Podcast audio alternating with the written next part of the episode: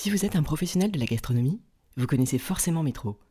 Métro s'engage en faveur de l'égalité en soutenant Girls in Food. Merci à eux. Métro.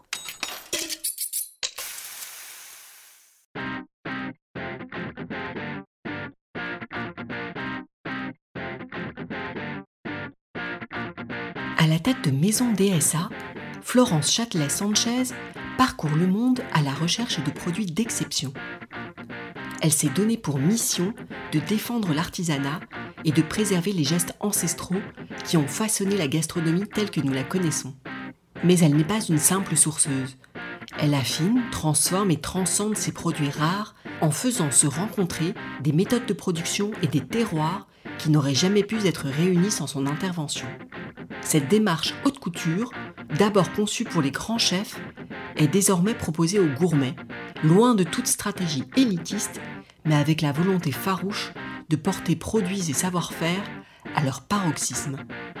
Il y a un an, Florence a décidé de s'attaquer à un autre défi, à la fois personnel et universel, en devenant l'un des visages du MeToo de la restauration. Elle qui avait tant à perdre en s'exprimant publiquement. Avec son association Respecte ta cuisine et son label Marianne de la cuisine inclusive et solidaire, elle veut aller plus loin et faire des chefs les acteurs du changement. Un défi immense, un pari risqué, mais s'il y a bien une femme pour relever ce challenge, c'est Florence Châtelet-Sanchez. Si vous aimez ce podcast et que vous voulez m'aider à le faire connaître, laissez un commentaire et 5 étoiles sur Apple Podcast ou sur votre appli de podcast préféré. Vous êtes prêt à passer à table? Je suis Adeline Glibota et voici le portrait de Florence Châtelet-Sanchez dans Girls in Food. Bonjour Florence Châtelet-Sanchez. Bonjour. Est-ce que tu peux te présenter? Alors, je m'appelle Florence, donc Châtelet-Sanchez. Euh, avec ce mot, on comprend bien que je suis euh, de culture française et espagnole. Euh, j'ai vécu en France et en Espagne, mais aussi beaucoup en Asie. Et depuis 12 ans, j'ai décidé de quitter le monde de la finance, euh, la finance éthique aussi en particulier, pour me consacrer à une autre cause qui est euh, celle de défendre euh, le haut artisanat agricole euh, à travers une maison que- qui s'appelle la maison DSA. Ça fait donc 12 ans maintenant et voilà.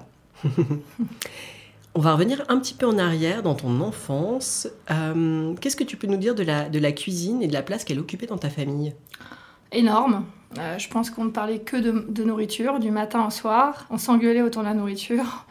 On s'aimait aussi autour de... On se disait des mots d'amour à travers la nourriture puisque euh, mes parents sont nés en 1942, ils m'ont eu à tard, à 40 ans, donc euh, c'était, euh, ce sont des enfants qui, euh, qui sont nés aussi euh, pendant la guerre et, et donc euh, il y avait beaucoup de pudeur et euh, pour parler voilà, de leurs émotions, donc les sentiments, se, se voilà, tout se passait, les- les- le dialogue se passait, les, les sentiments passaient à travers euh, la nourriture. Euh, on se disait qu'on s'aimait à travers la nourriture. Et est-ce qu'il y avait un, un plat de fête particulier, un plat ou un plat du dimanche? Alors oui, c'est vrai que mon père était du matin au soir, euh, euh, en- en- le week-end en cuisine. hein. Il adorait ça. C'était sa façon à lui de nous dire qu'il nous aimait justement, puisque la semaine, bah, il travaillait comme tout le monde. Euh, et le repas était euh, souvent autour de, de recettes libanaises, parce Mhm. que mon père a, a appris la cuisine avec sa maman et sa tante libanaise, puisque mon père est donc un franco-libanais, et mon grand-père, euh, donc français, fait partie des, des, des officiers qui ont, qui ont installé le protectorat français au Liban après le traité de Versailles en 1920. D'accord. Donc des, des origines euh, entre, le, entre le Liban, l'Espagne et la France. Exact, donc quand même méditerranéenne. Tout à fait. Euh, toujours dans ton enfance, est-ce qu'il y a un métier qui te faisait rêver? Ah non, pas vraiment. Euh, non, pas vraiment. D'accord. Euh, bah, ça va être intéressant de, de savoir comment tu as commencé justement cette carrière dans la finance. Mais avant ça, est-ce que tu te souviens de ton premier job?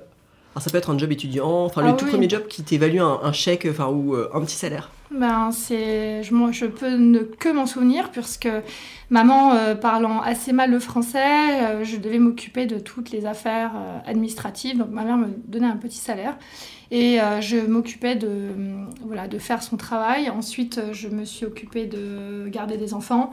Euh, et donc dès l'âge de 13 ans, j'ai travaillé et les week-ends et, les, et pendant les vacances. D'accord. Alors on va revenir sur ton parcours. Mmh. Comment est-ce que tu as choisi tes études? Avant d'arriver donc dans la finance. Oui, bah, j'ai toujours été. je me suis toujours sentie une en fait, tout au début, je voulais. C'est faux en fait. Quand j'étais jeune, je voulais être bonne sœur. Donc c'était ah. peut-être pas un métier, mais une vocation. Donc c'est la raison pour laquelle euh, la réponse m'est pas m'est pas venue tout de suite euh, à l'esprit. Euh, je voulais être bonne sœur parce que hum, je sais pas, j'ai toujours eu un, rapport à la nature, à la vie très particulier, et j'avais besoin de mettre ma vie au service des autres. Donc tout naturellement, quand est arrivée l'adolescence, eh bien, j'ai décidé de faire des études de sciences politiques et j'ai fait Sciences Po Paris. Euh, en passant par la voie classique française, Hippocagne, etc. enfin, prépa Sciences Po, puis une prépéna. Et donc, j'étais partie pour faire une carrière dans la politique. Mais à mhm. mon époque, les femmes et les jeunes, c'était plutôt pas une, une force, c'était plutôt un handicap. Et la raison pour laquelle je suis très vite partie dans la finance, c'est que je voulais que mes actions soient efficaces et efficientes. Et je voulais pas simplement euh, me tenir à des, discours euh, voilà, magnifiques, mais, mais qui restent sans, sans lendemain. Tu n'as pas vu dans la politique, si je comprends bien, euh, un moyen de d'avoir une, une, une, action sur les choses, c'est ça? Non, j'ai effectivement, et comme disait Claude Witz, il disait la politique c'est l'art de faire la guerre par d'autres moyens eh bien, j'ai vu dans la finance l'art de faire de la politique par d'autres moyens. Mm. Et donc, c'était le début des fonds éthiques qui arrivaient des États-Unis. Euh, à cette époque, j'étais encore à Sciences Po et je lisais le, journal, le, Herald Tribune, qui était gratuit. Et, et je me suis dit, ben voilà, faut peut-être. c'était aussi le début de la microfinance. avec un fonds qui avait été initié, une initiative de, comment il s'appelle, de Jacques Attali, mm. qui s'appelait Planète Finance à l'époque, et ça, ça m'a donné l'idée de, de plutôt euh, engager mon, action vers euh, euh, politique, enfin on dira, on dira plutôt d'un impact sociétal, on dirait aujourd'hui, mm. à travers des fonds éthiques. Donc je suis partie assez rapidement après en Suisse. à Genève, car c'était un peu le hub, le lieu où se trouvaient toutes les ONG et les, principales les principaux fonds pardon, de, de microfinance. Mm. Et, et, là, j'ai rencontré non seulement euh, voilà, des gens absolument incroyables, euh, des banquiers éthiques, euh, une approche du capitalisme justement éthique, mm. mais qui est en lien d'ailleurs avec mon, ma philosophie politique. Mais également aussi autre chose, c'est une agriculture saine, des gens qui vivent à côté des paysans, une, une, société qui protège ses paysans et ses savoir-faire artisanaux. Euh, c'est un pays où quand... Là, tu parles de la Suisse. De la Suisse, quand je mm. suis arrivée, j'avais 25 ans. Et euh, je me souviens qu'on allait dans les supermarchés et 80% des produits étaient des produits locaux, produits par les, bah, les paysans ah, locaux. D'accord, ok. Et, euh, et, c'était, et j'ai trouvé ce modèle absolument vertueux. Et moi qui viens d'une famille de paysans espagnols, et puis parce que mes parents m'ont toujours sensibilisé à à l'artisanat agricole, à la cause agricole, je trouvais qu'il y avait là un, système politique vertueux qui protégeait les paysans et qui permettait finalement de, euh, de nourrir un pays de manière saine. Euh, voilà. Ok. Et ça, ça m'a. intéressant. Oui, parce que c'est de là que a commencé, je pense, mon, ma première euh, réflexion autour de la défense de l'artisanat agricole. Ok. Et tu as passé combien de temps dans la finance? Écoute, j'y ai passé 8 ans. Mhm. C'est pas mal, hein Oui.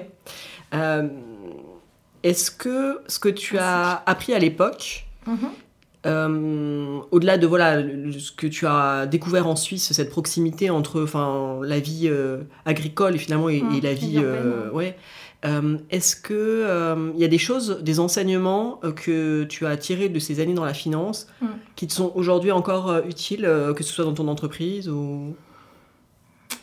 Oui, bah plusieurs choses. La première, c'est euh, je sais pas, ça va faire sourire les Français, mais le pragmatisme. C'est en fait ce qui m'a permis d'avoir de bons résultats dans la finance. C'était en pleine crise du subprime, il faut remettre aussi les, choses dans leur contexte. Mhm. Je suis arrivée en 2006, euh, je gérais des fonds pardon, à Genève en 2006 et j'ai commencé avec des fonds euh, d'abord fixed income, crédit, donc des, des, des, fonds de, de, on de, taux d'intérêt, excusez-moi en français. Et, et, à cette époque-là, voilà, c'était mes, mes, patrons voulaient absolument me faire acheter des, des produits titrisés pour améliorer le rendement de mes fonds. Et moi, je voulais absolument pas parce que je ne comprenais pas ces produits-là, ou plutôt je les comprenais un peu. parce que dans un stage précédent, j'avais vu comment les choses étaient construites. Et, et en fait, un certain nombre de, de, de, de personnes avec qui j'ai travaillé dans ces fonds et dans la banque m'ont plutôt soutenu en disant écoute, euh, tu as raison, il euh, faut être pragmatique. Quand on ne comprend pas, on n'achète pas. Et, euh, et, donc, ça m'a permis de décoller, d'avoir des super performances. Et d'ensuite, grâce à cette légitimité, de, eh bien, j'ai pu engager un fonds éthique pour BNP Paribas au niveau monde, pour la banque privée de, la de Monde. Et, ça a été le début voilà, d'une prise de conscience que, qu'on pouvait faire changer les choses avec, euh, avec l'argent et que j'étais dans le bon endroit pour faire les choses. D'accord, c'est intéressant. C'est aussi intéressant euh, cette capacité euh, à résister à la pression parce que tu étais assez jeune.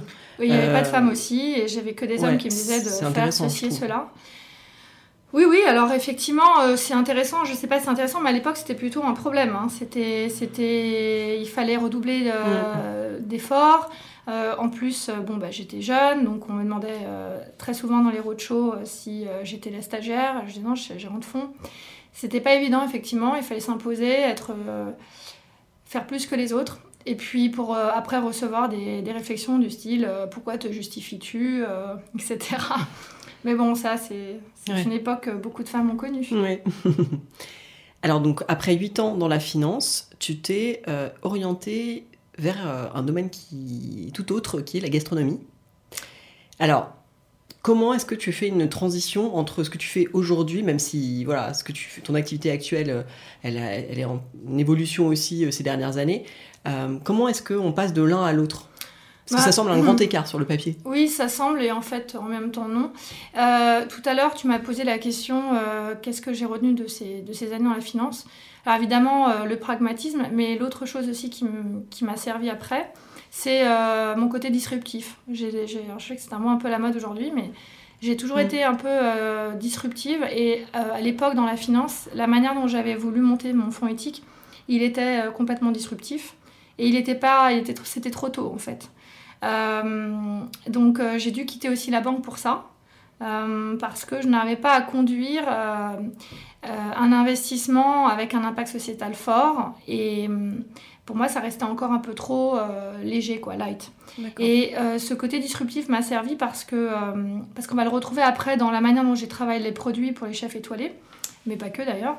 Bien que j'ai commencé avec les chefs étoilés. Et hum, la raison et la transition s'est faite assez naturellement parce que n'arriveront pas à, hum, à convertir mes patrons à cette forme d'investissement sociétal que j'avais en tête.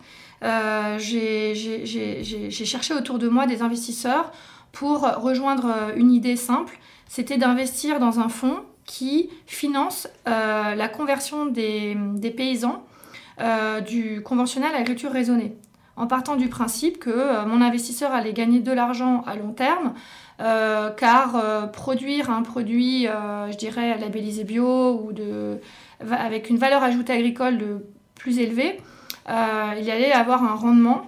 Mmh. Et, et, surtout, ça permettait de répondre aussi à un autre défi des, des, producteurs, des paysans européens, aujourd'hui je pense surtout à eux, qui sont surendettés mmh. parce qu'on a mis en place un système que l'on connaît tous, la PAC, euh, qui, euh, voilà, qui a endetté les, producteurs et qui les ont mis dans un, dans un système qui est complètement euh, qui est vicieux et qui, et, qui, dont il est difficile de se départir parce que si vous allez, moi je, par exemple je suis paysan demain, je veux aller faire du, du céréal biologique et je fais actuellement du navet conventionnel. Je vais aller voir mon banquier, il va me dire, euh, pour avoir été du côté de, la banque, hein, euh, je sais comment va répondre le banquier, il va lui dire, bah, écoutez, euh, déjà, vous n'avez pas de revenus, ou très peu, vous avez un endettement très élevé parce que vous avez dû payer vos engrais, vos machines, etc. Donc comment, vous, comment allez-vous payer les rendements, les, la, dette, hein, les, ce qu'on appelle le principal et les intérêts, euh, si déjà vous n'arrivez pas à vivre euh, mm. voilà, de votre production actuelle.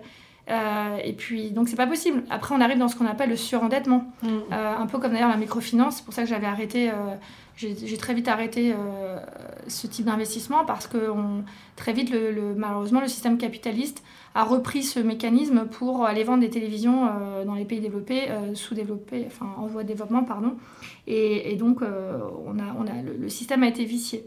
Et là, je pense que là, ce que j'ai essayé de faire à travers ce fonds, c'était d'essayer de trouver une manière d'aider les paysans européens à sortir du surendettement et les aider voilà, à passer à la culture conventionnelle, euh, sortir de la, de la culture conventionnelle. Par ailleurs, j'ajoute que, euh, je ne sais pas actuellement, mais jusqu'à encore une période très récente, euh, les fonds de, européens qui étaient alloués pour, pour les paysans justement désireux de passer en, en biologique. Euh, euh, donc euh, ces fonds-là subissaient des retards de, de, 3 à 6 mois.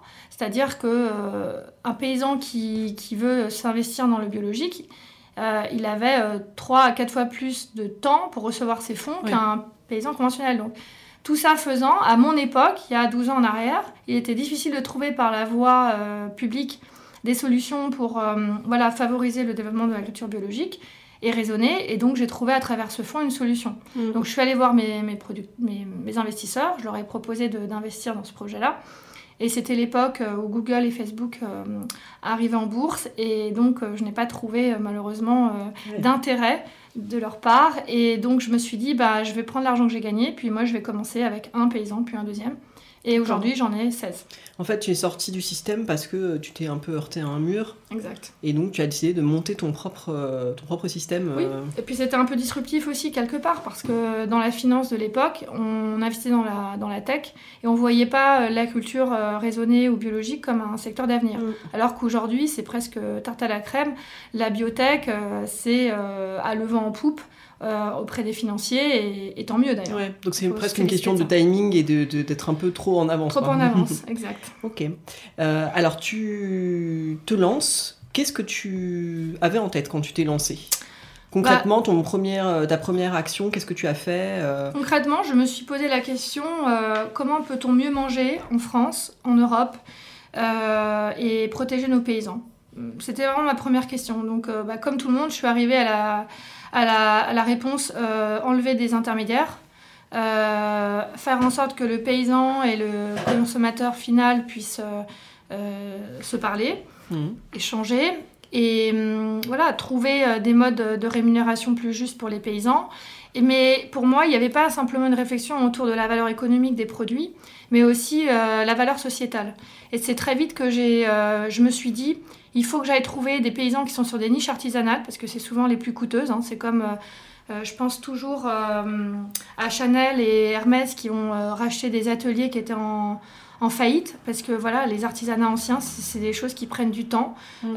et le temps, c'est ce qui coûte de l'argent. Donc, il se trouve que dans l'agriculture, c'est la même chose. Je, pourrais vous citer des, agriculteurs avec qui je travaille, que je soutiens, des, producteurs, dont le le, modèle économique euh, est complètement euh, en décalage avec, euh, avec la demande actuelle.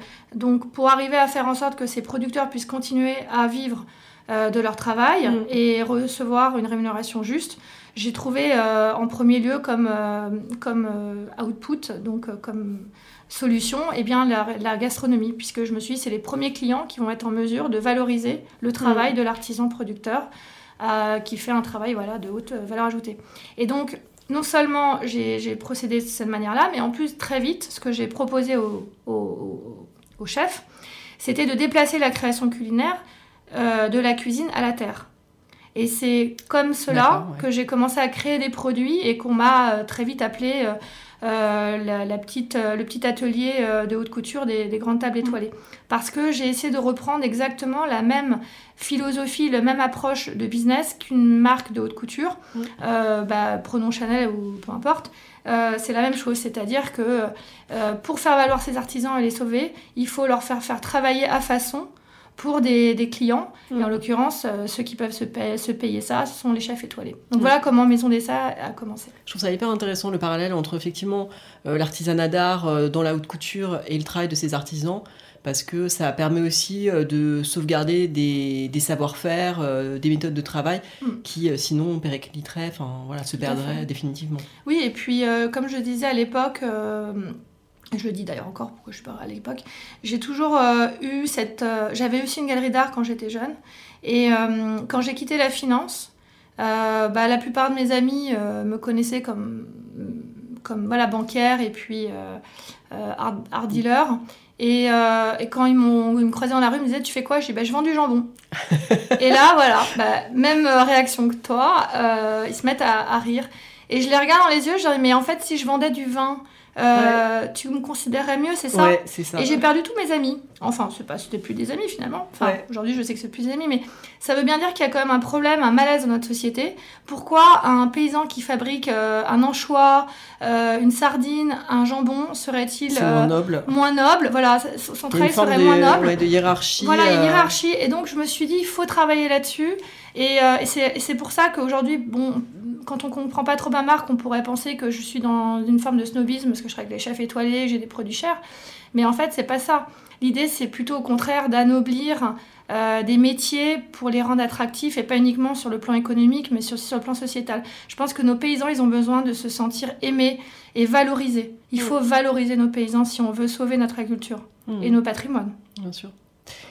Euh, si on revient sur ton cœur de métier, parce que parfois, euh, en, préparant l'interview, je me suis rendu compte qu'on simplifiait ça en sourcing, mm. mais c'est pas vraiment, c'est pas ça. J'ai fait faillite deux fois, donc je peux te dire que si c'était que du sourcing, c'est ça. C'est parce que au-delà de, de, trouver les produits, mm.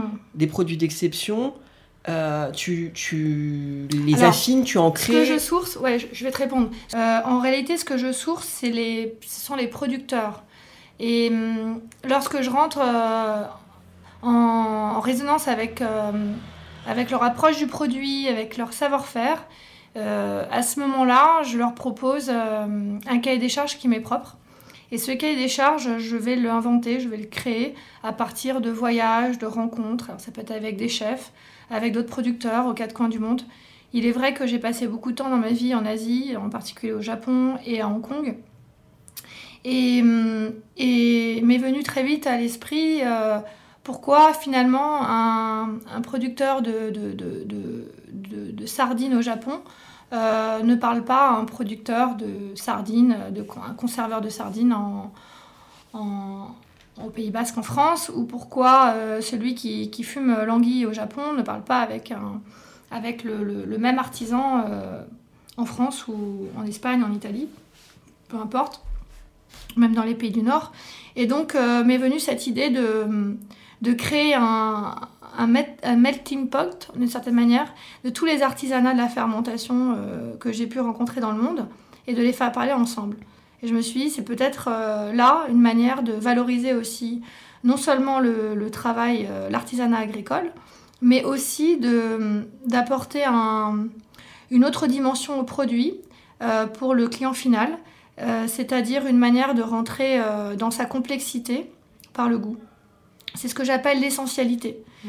C'est-à-dire que l'essentialité, c'est sortir de cette cuisine moléculaire, intellectuelle, où le waouh vient de la chimie, le waouh vient de, choses qu'on ajoute au produit, à euh, donc ce que moi j'appelle l'essentialité, c'est-à-dire une cuisine qui va être basée sur euh, l'intuition, vers euh, dans l'intime du produit, qui va lui laisser le temps de s'exprimer dans la longueur et de découvrir justement une complexité de goût qu'on connaît pas forcément, voilà, qu'on mm. connaît pas forcément.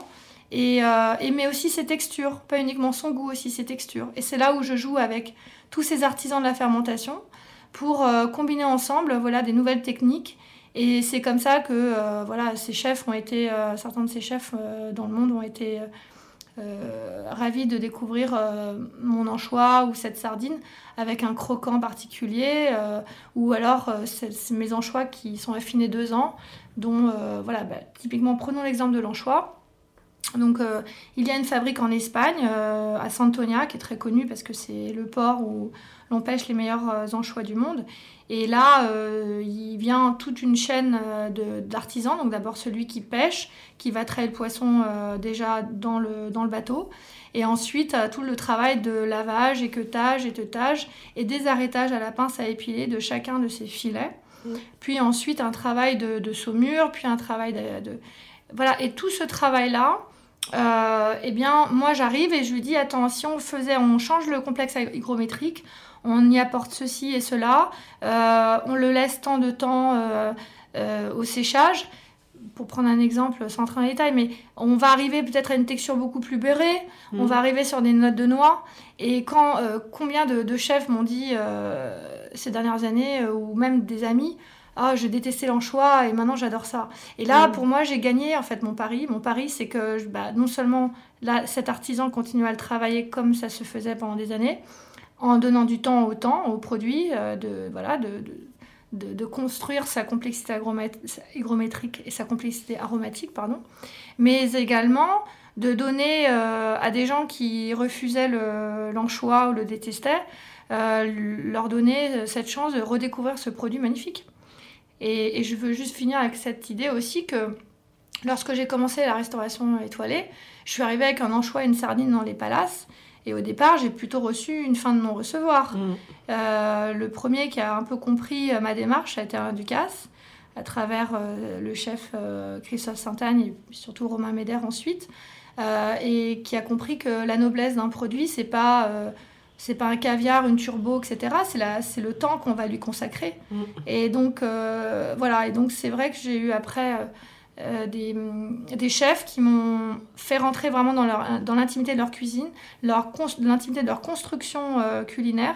Et c'est là qu'après, j'irai mes réflexions, mes, mes, mes, inventions, mes créations euh, sont non plus été le fruit de rencontres avec des producteurs uniquement ou de moi en mangeant à table, mais d'échanges avec ces chefs. D'accord.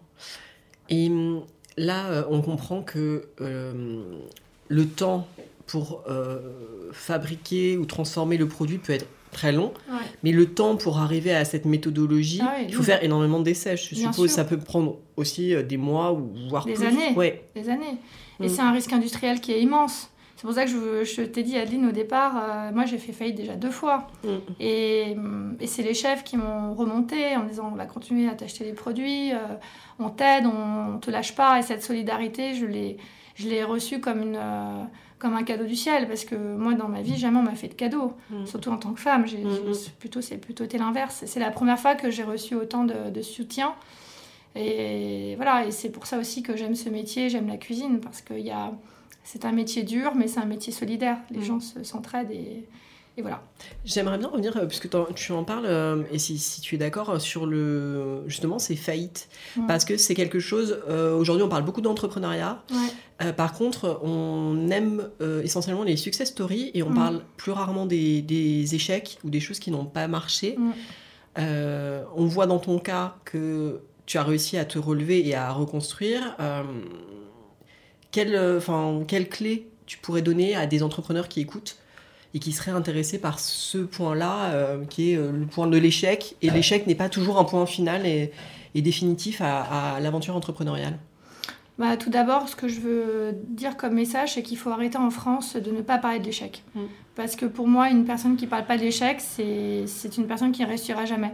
Je ne connais pas un entrepreneur euh, successful qui n'est pas voilà, qui n'a pas connu l'échec, ça fait partie du processus euh, pour s'améliorer, pour euh, c'est presque initiatique, on tombe et on se relève. Hein. Mm. Et, heureusement qu'on tombe pour savoir justement comment se relever et pas retomber. Euh, ensuite, la raison pour laquelle j'ai fait faillite, c'est aussi parce que c'est, ce sont, comme je vous l'ai dit, hein, toute la difficulté de ces produits-là, c'est, la, c'est le coût de la fabrication. Mm. Et, et, que lorsque, et comme je ne suis pas biologiste scientifique euh, ou que sais-je encore, j'y suis allée par l'expérimentation, j'y suis allée par ma sensibilité, j'y suis allée par euh, la non-connaissance en quelque sorte. Alors évidemment, je, je, connais un petit peu maintenant mon métier, mais ce que je veux dire, c'est que euh, quelque part, ça m'a desservi parce que bah, on fait beaucoup d'erreurs, on perd de l'argent. Mm. Euh, mon vinaigre, j'ai mis trois ans avant de le mettre en, avant de le mettre en route, etc. Mais en même temps, c'est une force parce que, parce que ça apprend le lâcher prise, ça apprend, à, ça apprend l'humilité aussi. et puis lorsqu'on se plante, bah, le, le, producteur aussi, c'est le premier aussi à vous aider. Il voit que, il voit qu'il que vous êtes dans la même pénibilité en quelque sorte de travail que lui, et là il vous donne le meilleur de lui. Et hum, je ne sais pas quoi vous dire. Je pense que c'est ce qu'il faut dire aux, entrepreneurs, c'est de, de jamais rien lâcher. Hmm. Euh, en fait, quand on sent qu'on est dans le, dans le juste, c'est quelque chose qui nous transcende, c'est quelque chose qui est au fond de nous. Et, hum, et, et, c'est ça qui nous donne la force de continuer. Hmm. J'aimerais bien revenir aussi sur euh, comment on rentre dans ce milieu de la haute gastronomie, parce que tu, tu l'as dit, tu n'es pas issu de ce milieu-là. Euh, tu es venu avec euh, des produits considérés comme pas nobles dans ce, dans ce milieu-là, donc ce c'était pas forcément facile, on t'attendait pas avec les bras ouverts. Comment est-ce que tu as réussi à finalement à percer, à convaincre un premier chef Enfin, raconte-nous un peu cette partie-là. Ça a été très dur. Il faut être tout à fait honnête. Au départ, je ne connaissais personne, donc ça a été euh, un chef, puis un autre. Euh, ça a été que du bouche à oreille. Ça a été des, euh, des testings à 5h30 du matin. Ça a été des, mm, beaucoup de comment dirais-je, des, des, chefs qui me passaient des commandes un 31, 31 décembre pour être livré le 1er janvier, qui me testaient en fait, tout simplement. et puis voilà, c'est la résilience. C'est mm. la résilience. C'est pour ça que je connais bien les codes de la cuisine aujourd'hui, parce que parce que voilà, c'est un parcours euh, difficile et, j'ai passé ces, étapes. Euh, je suis toujours là. Ils ont, quand euh, je me souviens une fois, Père Gagnard voulait son jambon de pâte à negra pour partir en vacances avec son jambon, je sais pas où. Thierry Méchino m'appelle. Florence, est en catastrophe, il me faut ça pour demain. j'avais pas de stock parce qu'à l'époque, j'avais pas encore les moyens de me payer des grands, des grands entrepôts. Je prends un avion, je pars à Madrid, je récupère mon jambon dans, une de mes, dans un de mes entrepôts euh, tampons et j'arrive le, soir et, voilà, et donc le chef n'a rien vu. Mm. Donc euh, voilà, des, choses comme ça, ça m'est arrivé euh, des milliers de fois. Je pense que, je pense que le, fait de, cette fidélité et cette résilience, cette capacité à toujours être là, d'avoir un produit de qualité, d'être constant dans la qualité, je pense que ça, ça a été euh, pour moi et mm, ça a été ma force pour réussir dans ce milieu-là. L'autre chose, c'est que j'ai, euh, lorsque je suis arrivée à Paris, eh bien, au début, j'ai eu deux, trois amis qui m'ont donné un coup de main. Je pense notamment à, Alexandre Bader, à Bruno Verjus, euh, à Xavier Dupuis, qui est de la Cornue. Voilà, ce sont les premières personnes qui m'ont donné un premier coup de main avec beaucoup de générosité. Mm, et voilà. Et après, c'est le travail. ok. Je crois que c'est surtout le travail aussi qui fait la, la, la différence. la différence. Euh, alors là, forcément, euh, on t'entend parler de tes produits avec euh, passion, on a envie de les goûter. Mm. comment est-ce que quelqu'un qui fait pas partie de la haute gastronomie, justement, mm. qui n'est pas un grand chef, peut goûter tes produits malgré tout? Est-ce que à un moment tu, tu, tu envisages d'avoir un circuit de distribution pour le grand public Enfin, comment ça se passe? Ou comment ça pourrait se passer? Ou... Hmm. Euh, c'est encore une question euh, que je me pose aujourd'hui. J'ai pas encore tout, tout, à fait défini euh, la manière dont j'allais pouvoir vendre à des particuliers. Je pense que je vais prendre un lieu à Paris, puis ensuite ailleurs et dans d'autres villes en France et faire des dîners privés, des testings, des apéros. Hmm. Parce que je pense que euh, c'est des produits-là, on ne peut pas les apprendre avec un libre service et un joli packaging. Mm. Euh, hum, c'est une affaire euh, très personnelle. Et hum, c'est des produits. moi, en fait, j'ai même toujours du mal à parler de produits parce que c'est du vivant. C'est du vivant. Il y a une énergie dans, dans le produit. Donc. Et donc, il se passe beaucoup de choses au moment où le, on fait déguster à une personne. Est-ce qu'elle est dans la bonne disposition d'esprit pour le goûter? Est-ce qu'elle arrive avec ses a priori? Est-ce que est-ce qu'elle le goûte à la bonne température? Et à chaque fois, il se passe un moment magique. Maintenant, j'ai ouvert une boutique, mais en Suisse. J'ai commencé avec cette euh, première boutique en Suisse il y a deux mois. Et, euh, je suis émerveillée par la réaction des, particuliers. ça se passe toujours super bien, mais parce que voilà, on donne ce temps, on donne, on donne aussi un peu notre passion. Euh, pour, on transmettait en on transmet et puis on, donne aussi beaucoup de conseils à la dégustation. Mm. Et en fait, on s'aperçoit que le problème aujourd'hui, c'est qu'on est une génération que j'appelle la génération frigo. C'est-à-dire qu'on prend un produit, on, le, on, le, on ouvre la, porte du frigo, on prend le produit, on le mange. tandis que des produits de fermentation lente, euh, comme je les produis, des, ce sont, sont, des aliments qui, doivent, qui nécessitent un temps aussi de dégustation. Mm. Euh, de la même manière qu'ils demandent un temps de, de, de, culture et un temps de maturation, ces produits demandent un temps de dégustation. Et on revient à ce problème de la noblesse du produit. Euh, voilà. et pour, pour chacun d'entre nous, il, paraît une, évident de, de, sentir et de goûter, le, enfin, de, de, toucher, de sentir le produit, le, le vin, de voir s'il est à la bonne température avant de le déguster tandis qu'il vient à personne euh, de penser si euh, la sardine ou l'anchois en question, il est à bonne température et est-ce qu'il a été bien tranché mm. euh, pour le déguster. Donc nous, ce que l'on apporte comme conseil, toujours, c'est quel couteau, à quelle température et des éléments très simples pour comment le conserver aussi. Et donc ça, c'est un premier point, c'est qu'il faut rééduquer les gens aux produits fermentés. Euh, et puis l'autre chose qui est important aussi, c'est que l'autre chose importante, pardon, c'est que un produit fermenté, c'est un produit, en tout cas tout nous tel que l'on le fabrique, c'est un produit vivant, c'est-à-dire que c'est pas pasteurisé, c'est un produit qui continue à évoluer dans le temps, et donc il faut aussi sortir d'un autre euh, a priori que l'on a, que chaque produit doit être exactement pareil. C'est-à-dire qu'on mm. est aussi, nous, la génération de la, de la, nourriture euh, standardisée, industrialisée, où on a des stabilisateurs hein, qui s'appellent euh, des conservateurs, des additifs, des exhausteurs de goût. Euh, le pire d'entre eux, le glutamate de sodium que je déteste. Euh, et donc avec tout ça, on est habitué à deux choses, eh bien à, un goût uniforme mais stable. Et la deuxième chose, on est habitué à, avoir un goût puissant, immédiat, un mm. goût immédiat l'immédiateté, alors que nous, nos produits s'apprennent complètement à l'opposé, à l'inverse de ça. Euh, quand on, mange une sardine de maison d'Essa, d'abord on a une texture en bouche et on n'a pas forcément de goût. Le goût vraiment intervient en milieu de bouche et en fin de bouche. Et par contre, il y a une persistance absolument incroyable. Donc on n'est pas dans l'immédiateté, on est dans le désir. Mm. On attend, on, veut aussi que le produit s'aborde par sa sensualité. Alors pareil, ça peut faire sourire tout ça, mais, mais pour moi c'est vraiment important parce que euh, c'est peut-être aussi ce que j'ai appris du Japon, c'est la cuisine texturée. Parce que lorsqu'on, voilà, quand on apprend le produit par sa texture, bah, on est obligé de mâcher. Et donc la, la mâche apporte l'attente. Il y a mm. cette notion d'attente. Et dans l'attente, il y a le désir. Mm. Et, euh, et, en plus, il y a, d'un point de vue physiologique, quelque chose qui est très important pour la santé, c'est mâcher. Donc, mm. euh, ça veut dire mieux digérer. ça peut paraître bête, mais c'est quand même hyper important.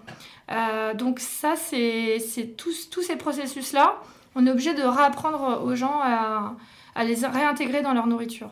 Et alors, grand, heureusement, le, le, monde du vin nature nous a beaucoup aidé à préparer, euh, à préparer les gens à ça. Mm. Euh, parce que le vin nature, c'est pareil, on doit appréhender le vin. Ben, euh, trois bouteilles du même encaveur, du même, même producteur, ben, ça va peut-être pas être les mêmes vins. Et il faut se féliciter de ça. Il faut se féliciter de cette non-régularité quelque part. Cette non-standardisation. Voilà. Et, et, et donc, et je pense que le travail est encore plus important pour, la, pour des Français. Euh, parce que on a, nous, on est très rationaliste, on aime euh, les choses carrées, on appréhende le goût. Je trouve qu'on intellectualise trop les goûts en France.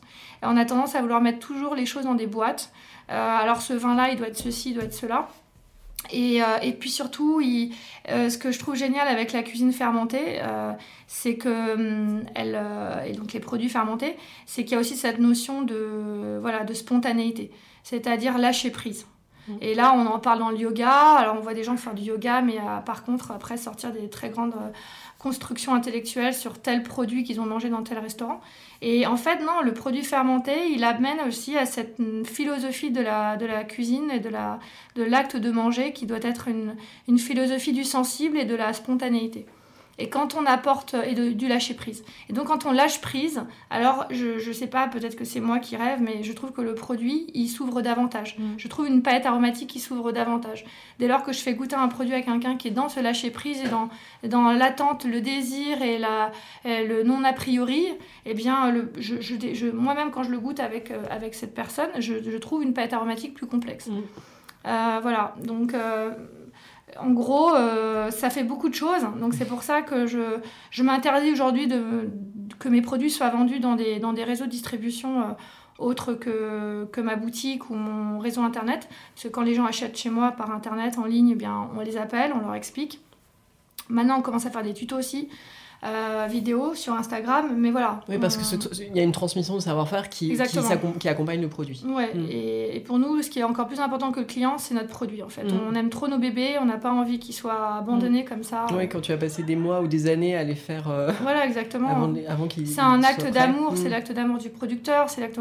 Je, pense aussi récemment à, à, une cliente dans ma boutique en Suisse qui m'a dit euh, Mais pourquoi vos produits sont si peu chers?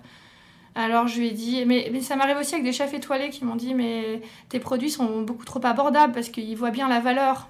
Et puis euh, je leur dis, mais en fait, on est dans une, on espèce de chaîne d'amour. Et à partir du moment où euh, le, le, producteur euh, gagne sa vie et fabrique son produit avec amour à prix juste, et que tout le monde travaille et gagne sa vie à prix juste, il est hors de question qu'on ne respecte pas le client. Et puis parce que je suis en Suisse ou parce que toi tu as les moyens, alors on va te vendre ça plus cher. Mm. Et pense à celui qui lui n'a pas les moyens et qui doit pouvoir accéder à ce produit-là. Mm. Mais là où je suis d'accord avec Thierry Marx et avec certains nombres de chefs, il faut faire une différence entre la valeur et le prix des choses.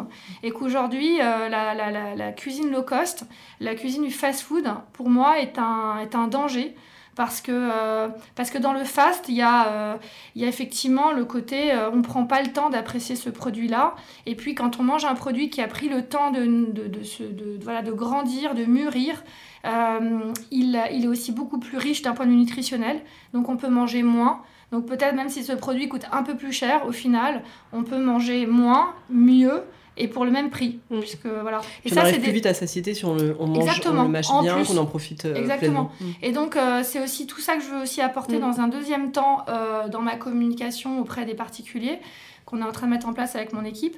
C'est de, de donner aussi des, voilà, des, des conseils de mieux manger.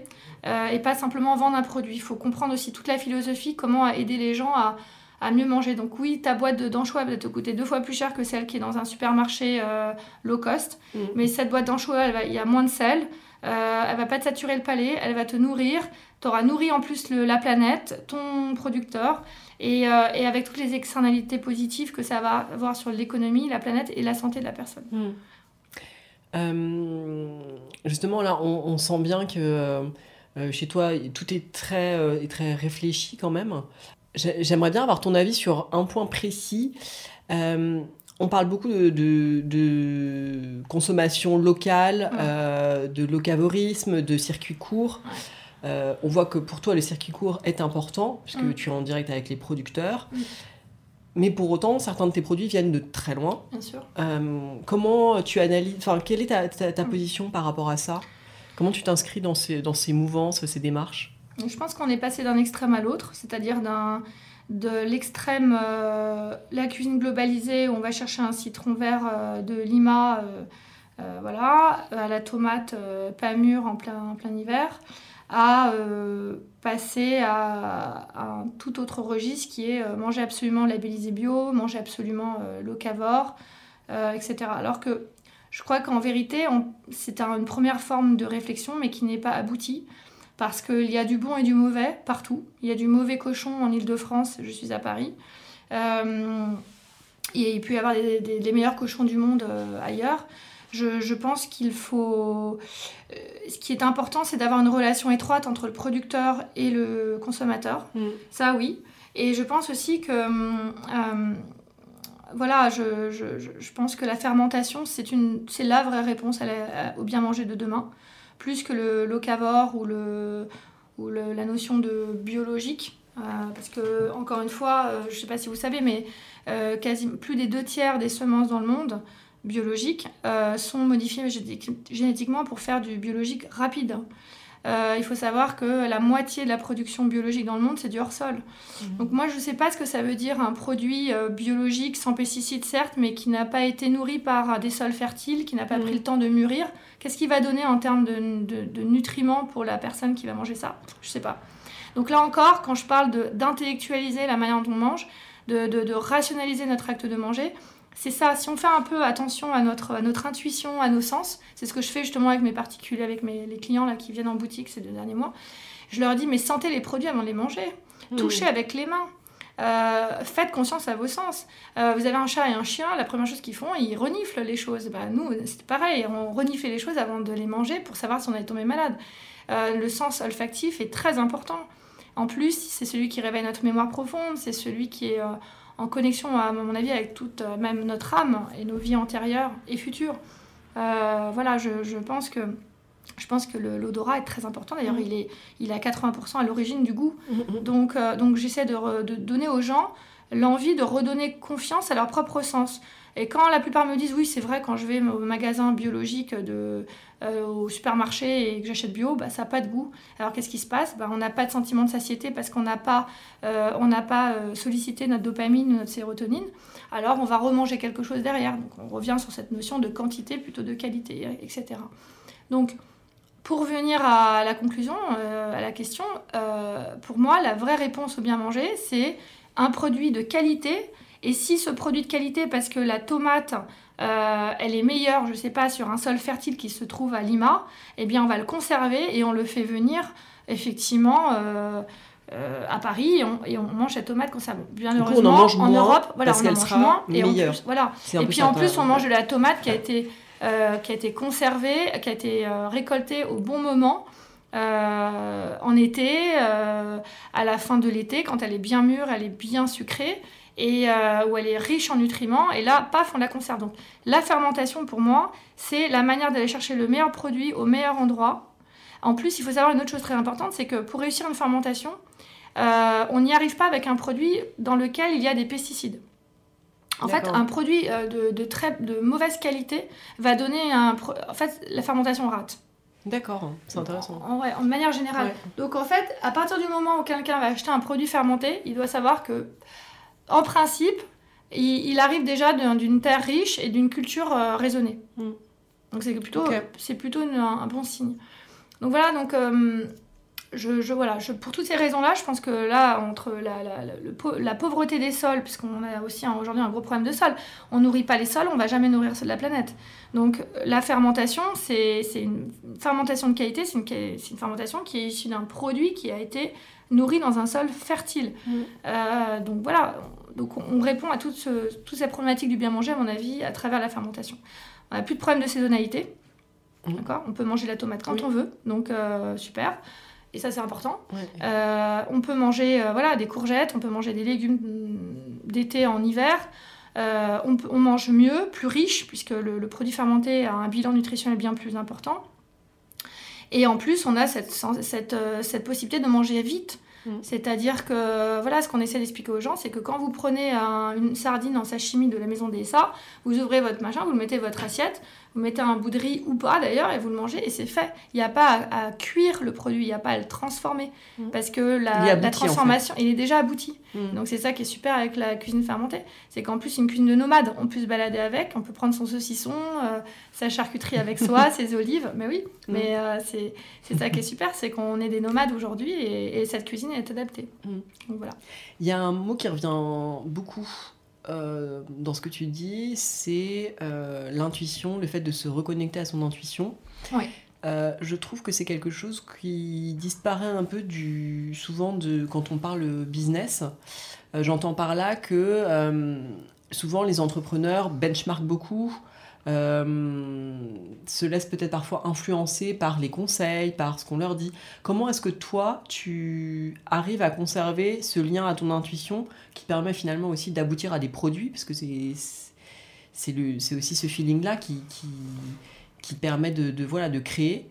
Euh, Est-ce que tu aurais un, un conseil à donner euh, aux entrepreneurs par rapport à ça, aux entrepreneurs food, bien sûr, j'entends Euh, Ouais, je pense que je suis la, la pire personne à qui euh, poser cette question parce que, parce que justement, je n'ai jamais euh, suivi aucune tendance. Et que j'ai toujours eu ce problème d'être trop en avance ou pas en tout cas en phase avec mon temps. ah, Puis d'ailleurs, la fermentation, ce qui est génial, c'est que c'est aussi l'autre euh, élément que je trouve hyper important, mais je le dis, je le dis rarement parce que finalement, c'est intéressant les gens, mais bon, bref. c'est que c'est une cuisine quantique. Hein. On, mange, on mange le temps, mm. on, dévore le temps, et c'est génial. On fait un voyage dans le temps absolument incroyable avec la cuisine fermentée. et je parle même pas des champignons, c'est encore une autre histoire. Donc ce qui est super, c'est que c'est que voilà, je, effectivement, quand j'ai commencé ces, produits fermentés et je suis allée voir ces, chefs il y a 10 ans, 12 ans, surtout en France, on m'a regardé avec des yeux euh, en disant écoute, nous on transforme les produits, nous notre métier c'est de cuire. Euh, et je comprends aussi cette noblesse hein, de la cuisson, je ne suis pas en train de, mm. décrier ça. Mais euh, je, ce que je trouve magnifique dans la cuisine fermentée, c'est que justement, on est dans cette tension entre le cru et le cuit.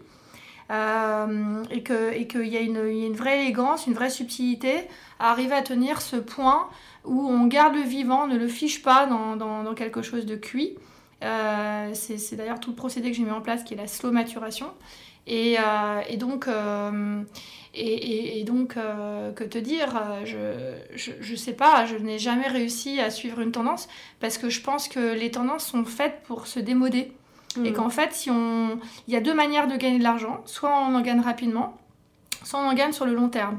Et quand on fait un produit ou quand on a une démarche comme la mienne, c'est une démarche forcément de long terme. Mm. Donc la mode ne marchera jamais. Donc il faut être au bout de, il faut être, il faut aller au bout de son idée. Et il faut effectivement être en phase avec, euh, je dirais pas la mode, mais avec le temps de demain. C'est-à-dire que pour moi, la cuisine fermentée, elle dit, elle dit beaucoup de la société d'aujourd'hui et de celle et de la société que l'on veut demain. Comme disait Bria Savarin, on reconnaît une civilisation à la manière dont elle mange. Et je crois que la cuisine fermentée, d'ailleurs on y vient tous hein, maintenant petit à petit, parce qu'encore une fois, il y a 12 ans, c'était mm. vraiment difficile Aujourd'hui, pour, le moi. coup, ça devient dans la tendance. Voilà, aujourd'hui, je deviens, je suis dans la tendance, donc c'est mm. assez étrange. Ah oui, en plus, j'ai intégré, ce que je t'ai pas dit, les fermentations japonaises, les ikejime japonais dans mes produits. Donc, en plus, j'ai eu la chance de, de, bénéficier aussi de, de cette euh, mode, entre guillemets, de la cuisine euh, japonaise euh, récemment. Mais en vérité, pour moi, c'est... qui, la, la, seule manière de durer et de ne pas prendre des paris de court terme, c'est d'avoir un, un, business qui parle à l'homme et à la société euh, sur le long terme. Enfin, je ne sais pas si c'est mm. très clair ce que je suis en train de dire. Et en fait, euh, là aujourd'hui, ce que je lis dans la société d'aujourd'hui, euh, en tant qu'ancienne responsable politique aussi, et, etc., je lis que eh bien, le monde est en train d'arriver vers, vers une nouvelle civilisation. et qu'il y a une, il va y avoir une fracture importante entre ceux qui revendiquent le post-humanisme donc les gens de la Silicon Valley, les gens qui veulent euh, faire que l'homme euh, atteigne l'immortalité. Mm. Euh, c'est une société aussi qui a peur de la mort et du risque, qui veulent, qui veulent se vacciner de tout, qui ne veulent mourir de rien. Et puis il y a une société qui aime des gens qui veulent profondément renouer avec la vie, avec, avec son impermanence avec euh, sa finitude, avec, euh, avec tous les risques inhérents à la vie, et aimer la vie pour ça aussi. Euh, et je crois que cette, cette cuisine de la fermentation parle à ces gens-là. Parce que c'est une cuisine c'est une cuisine, encore je vous ai, comme je t'ai dit, qui demande beaucoup de lâcher prise, beaucoup de sensibilité, beaucoup de l'acceptation que ça, ça, se casse la figure, ça revient. Enfin, voilà, René Redzepi euh, l'a dit bien, bien mieux que moi. Il a dit la meilleure des recettes, surtout parce que c'est un grand chef. Je ne suis pas un grand chef, mais il, a, il, le dit, la plupart de ses grandes euh, recettes, il, l'a fait, il les a faites par accident. Hmm. Et il le dit, il n'a pas de problème à dire. C'est par l'échec, d'ailleurs, souvent on revient à cette notion d'échec, que j'ai réussi mes meilleurs plats. Et je suis sûre qu'il y a plein de chefs aussi qui, qui osent pas le dire, en fait, parce qu'ils veulent pas admettre leur échec, mais ça se passe comme ça. Et donc, euh, donc voilà, je pense qu'il faut parler à l'homme, euh, il faut, faut, traverser justement les modes et, et, toucher à, ce qui est le plus universel dans l'homme. Mm. Et pour moi, voilà, la fermentation est une réponse. Mm. Je disais que c'est une cuisine aussi quantique, la fermentation, parce qu'elle parle aussi aux temps anciens. C'est-à-dire que à l'opposé de la, du post-humanisme, il, y a, euh, il y a ces premiers hommes les, premiers hominidés euh, sont devenus hommes. Donc en fait, la civilisation humaine est née de la fermentation. En fait, on ne le sait pas. Mais euh, vous avez des, des, personnes comme euh, Marie-Claire Frédéric, que j'aime beaucoup, qui a écrit un super bouquin euh, qui s'intitule Micru Mi-Cuit sur la fermentation, l'histoire de la fermentation. Alors, elle n'est pas la seule, mais je trouve que voilà, elle, a fait un super bouquin qui se lit facilement. eh bien, eh bien, on sait aujourd'hui que l'homme a pu grandir grâce à la, à la, cuisine cuite, hein, grâce au feu. Parce qu'évidemment, en digérant moins, bah, en digérant moins longtemps, l'homme a pu développer ses capacités euh, cognitives, intellectuelles, etc. Mais il faut savoir que euh, l'homme a découvert le feu parce qu'il était déjà un peu plus supérieur aux, autres animaux.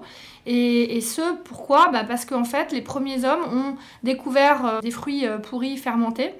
Et on a retrouvé dans les, grâce aujourd'hui à la luminescence et aux nouvelles technologies de l'archéologie, on a retrouvé en fait des, euh, des euh, en fait des, des, de, de, la bière, enfin des, des, la, la, fabrication de bière et de, de pain. Produits fermentés de produits fermentés. Et on est même arrivé, à certains archéologues même sont prêts à, enfin, sont prêts à prouver que, la, que, que l'homme n'a pas, euh, ne s'est pas sédentarisé pour, grâce à la culture, mais que la culture est arrivée en fait parce que l'homme cherchait euh, des ferments lactiques, euh, du lait euh, pour mm. faire du pain, et, etc. Donc en fait, que même la sédentarisation serait venue pour faire de la production de lait et faire du pain et faire de la bière. Donc on voit bien que, que à l'origine de l'homme, de la civilisation, il y a, la, fermentation. Donc c'est quand même génial de se dire qu'à l'heure où l'homme est en train de, de, perdre son identité d'homme, son identité humaine, comme dirait Edgar Morin, eh bien, il y a une cuisine qui nous rappelle qui on est. Mmh. Et cette cuisine de la fermentation, c'est la cuisine de notre histoire. C'est la cuisine de notre identité humaine. Et ça, pour moi, c'est très important parce qu'il y a même une démarche ontologique euh, et métaphysique à, à, cette cuisine. Et, mmh. et je pense qu'on est dans, le siècle de la spiritualité, dans le siècle du sacré aussi. Donc, euh, donc cette cuisine doit nous amener à repenser aussi l'homme. Mmh. Florence, euh, si on, on repense à ton parcours, donc tu as été dans les différents milieux euh, professionnels dans lesquels tu as évolué, euh, une femme, voilà, dans des milieux très masculins, mm. que ce soit la finance ou la cuisine aujourd'hui. La politique aussi. La politique également, tout à fait. D'habitude, je demande à mes invités euh, qu'est-ce que ça faisait d'être enfin, voilà, une femme dans, ce, dans le milieu de la gastronomie. Toi, j'ai déjà des, des pistes de, de réponse. Euh, est-ce que tu souhaites nous en dire plus, partager ton, ton histoire, euh, y compris euh, difficile, avec le fait d'être une femme dans un, dans un milieu, milieu d'hommes? Tout d'abord, comme beaucoup de femmes de, mon, de ma génération, donc j'ai 42 ans, je me suis jamais euh, pensée comme une femme dans un milieu d'hommes, je me suis pensée comme une personne essayant de réussir dans un milieu professionnel. Mm. Point. Euh, c'est bien après que je, je sais pas, autour d'une 35-38 ans, euh, j'ai commencé à réaliser que j'étais plutôt un mec sur talon aiguille et que j'empruntais un vocabulaire, une manière de penser masculine pour réussir dans un monde d'hommes. Mm. Et, et, finalement, je pense que c'est à travers la maison DSA, les produits, euh, que j'ai découvert que c'était finalement aussi mon, mon féminin euh, qui, qui m'a permis de développer des choses euh, différentes, d'apporter de, justement ces produits, comment dirais-je, d'imposer un, un style différent euh, et c'était finalement c'est mon côté féminin qui m'a permis de le faire et non pas euh, juste Florence, euh, Châtelet, voilà. Je sais pas comment expliquer. Pendant très longtemps, j'ai été plutôt un garçon manqué. Mon père mhm. m'a élevé comme un garçon manqué. je ne me suis jamais pensée comme une femme. C'est vraiment parce que il y, a eu un, y a eu le mouvement MeToo et comme beaucoup de, de femmes, j'ai réalisé que finalement ces, cet handicap ou ces problèmes que j'ai dans la vie, ces, agressions sexuelles ou harcèlement, euh, harcèlement sexuel, euh, bah non, finalement c'était une injustice et il n'y avait pas de raison de les, de les subir et que j'avais pas à vivre cet handicap-là. Euh, et c'est aussi cette raison pour laquelle j'ai souhaité à un moment donné prendre la parole mmh. pendant le MeToo de la cuisine pour dire que non, ça suffit. Il est hors de question qu'une femme, après moi, doivent passer par ça pour réussir. Mm. J'ai juste envie que n'importe quelle femme en France puisse réussir par ses talents propres et non pas parce qu'elle a des chaussures comme ça, une jupe trop courte ou, qu'elle soit tout simplement une femme. Donc, donc voilà, donc aujourd'hui j'essaie de faire ce qui a été pendant longtemps un handicap, une force et et justement, j'espère t'avoir expliqué à travers Maison DSA, à travers la slow maturation, à travers euh, l'approche assez disruptive de, d'amener un produit euh, dans, une, cuisine étoilée, euh, un produit sensible, un produit qui n'a pas été, comment dirais-je, pensé a priori, mais qui, arrive avec un résultat a posteriori à un chef et aussi de, de, de, convaincre et d'accompagner toute cette cuisine de ces dix dernières années à plus d'éthique, à une cuisine qui soit plus en rapport avec euh, la nature, les rythmes de la nature, la saisonnalité, euh, amener une cuisine plus nourricière, une cuisine moins intellectualisée, euh, à, créer des choses plus organiques, même, même dresser des paysages plus organiques dans les, dans les assiettes. Tout ce travail-là que j'ai fait auprès des chefs, je pense que si j'avais pas été une femme, je sais pas si je l'aurais si j'aurais pu le si je l'aurais j'aurais conduit la maison des salles de la même manière mm. et je crois aujourd'hui que finalement c'est une force euh, donc justement tu nous as parlé de, ce MeToo de la cuisine euh, dont tu es euh, finalement en quelque sorte un des visages puisque voilà toi-même tu étais victime et tu as parlé tu as pris la parole pour pour dénoncer. Aujourd'hui de cette histoire, de cette agression, tu, as fait un combat aussi en créant une association qui s'appelle Respecte ta cuisine. Est-ce que tu peux nous en parler? Oui, bien sûr. tout d'abord, je tiens à dire que c'est la première fois que je prends la parole en public. donc à 41 ans hein, finalement. je ne l'ai pas fait pour ma société, je ne l'ai pas fait pour ma vie, je ne l'ai pas fait même en politique. Je l'ai fait pour euh, dénoncer euh, ces violences en cuisine parce que, parce que, j'aime la cuisine et que je ne crois pas que ce soit dans le déni qu'on fasse euh, avancer la cuisine, qu'on la transforme et qu'on l'améliore. Moi-même, j'étais dans le déni de ma propre féminité pendant des années et c'est vraiment depuis que je renoue avec mon, mon féminin que je me sens beaucoup plus en phase avec moi-même, que je me sens plus épanouie. Euh, évidemment, cette mise en lumière des violences en cuisine, je l'ai faite euh, d'abord pour me rendre justice. Euh, je l'ai faite aussi en déposant plainte parce que j'ai un amour aussi pour mon pays et je pense que la justice en France doit faire son travail et que si aucune femme ne dénonce et ne tisse pas la voie judiciaire, eh bien, on reste dans la dénonciation publique et avec les risques que cela peut, peut amener. On a vu aussi, on a vu des, on a vu malheureusement un décès et, c'est pas là, pas là-dessus qu'on ne doit pas simplement s'attendre à, transformer la cuisine en dénonçant les chefs. Donc quand bien même j'ai mis en lumière, j'ai participé à cette mise en lumière des violences en cuisine, euh, dès le départ dans mon discours, j'ai essayé d'ouvrir le débat pour, euh, pour que l'on réfléchisse tous ensemble à, mm. trouver des, voies euh, nouvelles voilà, qui permettent d'amener, d'intégrer des bonnes pratiques en cuisine. Et, et puis d'ailleurs, ce qui s'est passé, c'est que de manière très, dirais très pragmatique, lorsque, lorsque l'article dans Taboola est sorti, euh, j'ai reçu des centaines, des centaines, des centaines de messages euh, de chefs euh, masculins qui m'ont soutenu.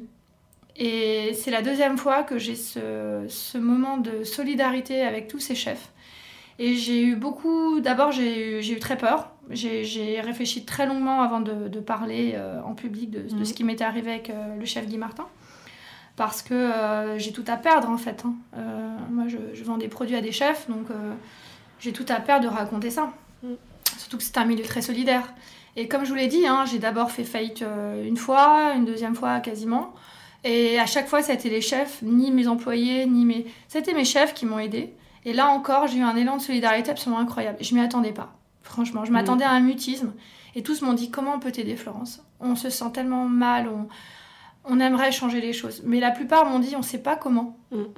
Et en fait, ce qui s'est passé, c'est qu'il y, a eu, euh, il y a eu en moi euh, à la fois un moment, euh, je dirais, de, bah, j'étais, je me suis sentie tellement soulagée que, voilà, que, que ces chefs m'ont cru.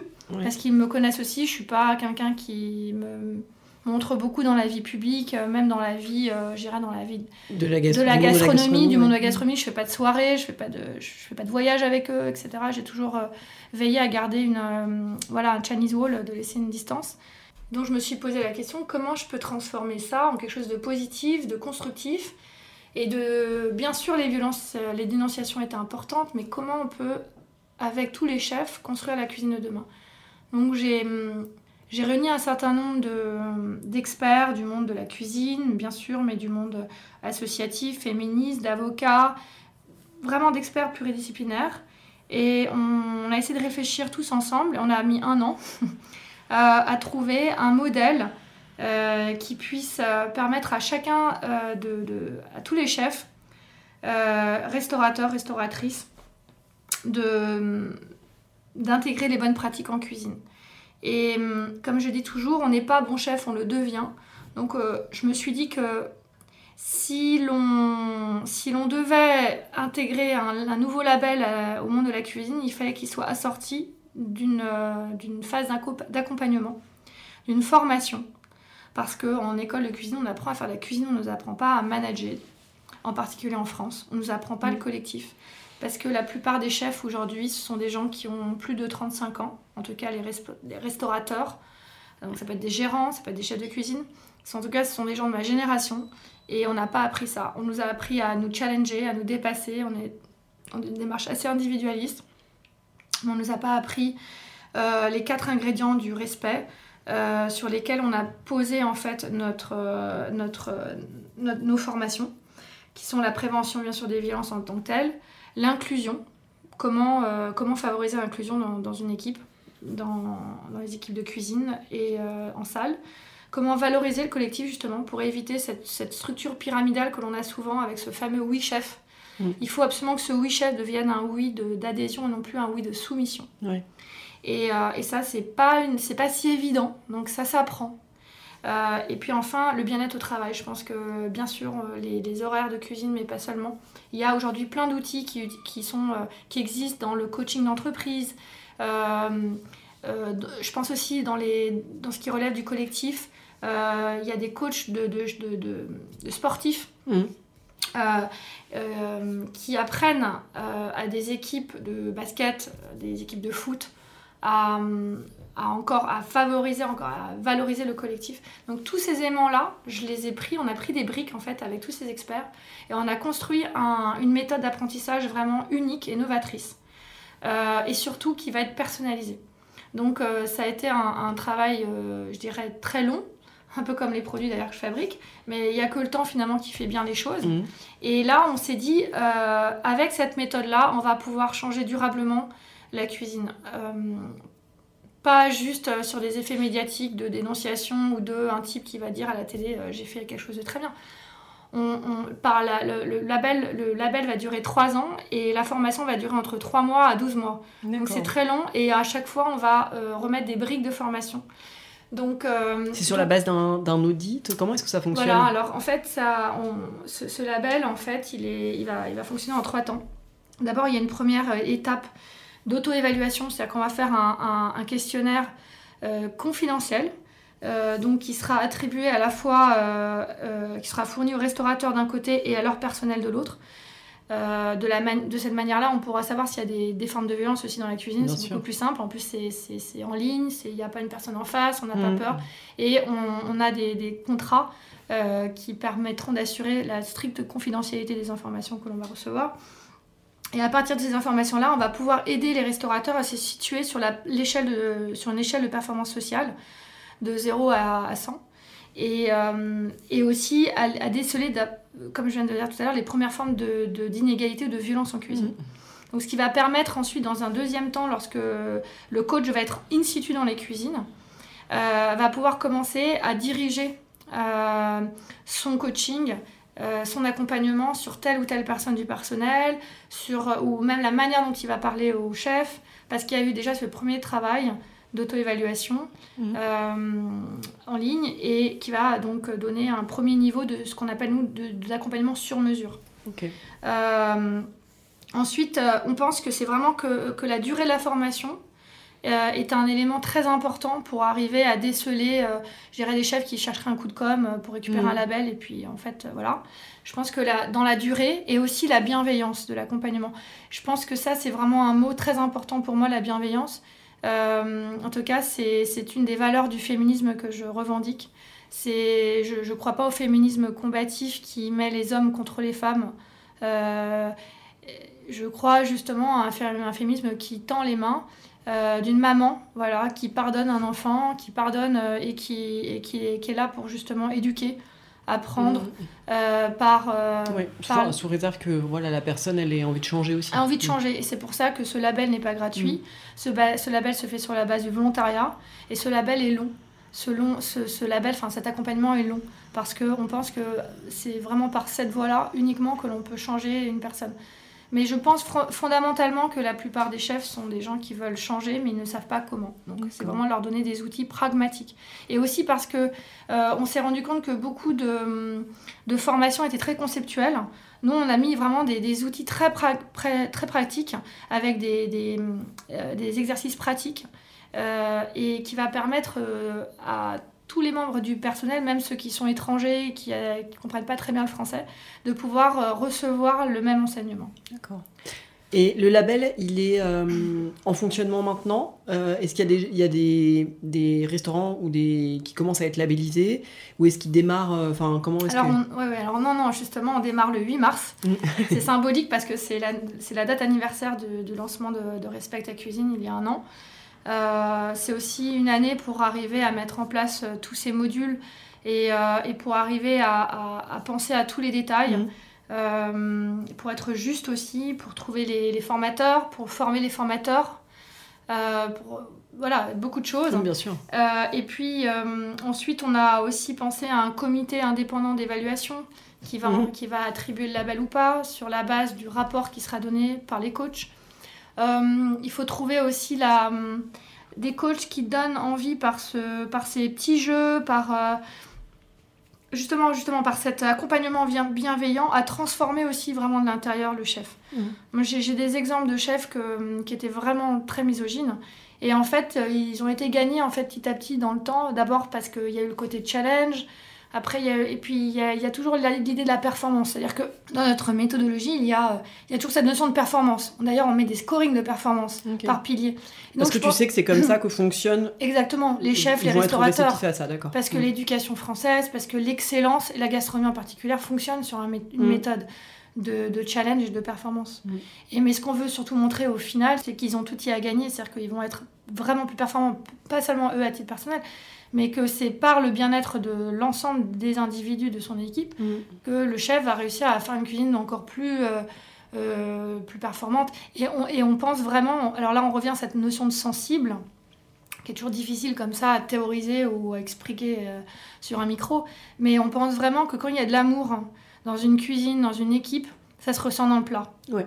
Et ça, c'est pas un guide Michelin qui va pouvoir l'évaluer avec une étoile. Mm. Parce que ces, ces, guides-là ou ces, ces scorings-là, euh, ces labels-là sont, sont dictés par des critères objectifs. Mm. Euh, et d'ailleurs, ce qui les rend plus simples.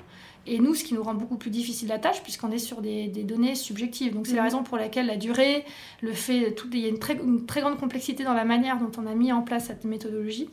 Euh, d'ailleurs, on a euh, aussi des, des, membres de notre équipe qui viennent du monde euh, du guide Michelin. de, du monde de, de, la labellisation en général mhm. et des coachs d'entreprise. Donc on a pris vraiment vraiment le temps et on mhm. pense avoir quelque chose de très intéressant aujourd'hui à offrir au monde de la cuisine et pourquoi pas demain au reste du monde, on n'en sait mhm. rien. Mais ce qui est intéressant aussi pour moi, c'est que hum, je suis profondément attachée à la République euh, et, aujourd'hui, je me sens aussi euh, dans, cette démarche de dénonciation euh, publique que j'ai faite hein, contre Guy Martin à ce moment-là, ce cri que j'ai lancé. J'étais aussi mal à l'aise par rapport à mon éthique de citoyen républicain, ou de citoyenne républicaine, devrais-je devrais dire parce que, euh, parce que je ne voudrais pas qu'à travers ma dénonciation, euh, on m'accuse d'un début de communautarisme ou je ne sais pas quoi. Là, l'idée, c'est vraiment d'inscrire cette démarche dans un féminisme républicain universel. Un, un, féminisme qui ouvre, justement, les, qui tend les mains à tout le monde et qui n'est pas juste là pour défendre euh, des droits de femmes violées, je sais pas. C'est hyper important, mais en fait, c'est beaucoup plus large que ça. Ce sont des femmes qui défendent leurs droits et euh, sont des enfin notre collectif en fait est là pour défendre les droits de tout le monde. Oui, c'est ça de ce que je comprends en fait, c'est pas c'est un le label, euh, il ne juge pas que la question de la place des femmes dans la cuisine. C'est euh, quand tu parles d'inclusion, c'est euh, l'inclusion de tout le monde en fait. Voilà, toutes les, les minorités ou les identités plurielles. Mm. Et c'est important de comprendre parce qu'en France, on a encore du mal avec ce mot féministe et c'est vraiment important de dire que il existe un féminisme qui apaise, un, un, un, féminisme qui est pacifique, D'ailleurs, euh, je ne sais pas si vous le savez, mais l'ONU est née de la SDN et la SDN a été en grande partie créée par la Ligue internationale euh, des femmes pour la paix et la liberté. Donc c'était des femmes euh, féministes, pacifistes qui ont qui d'ailleurs ont toujours un siège à l'ONU.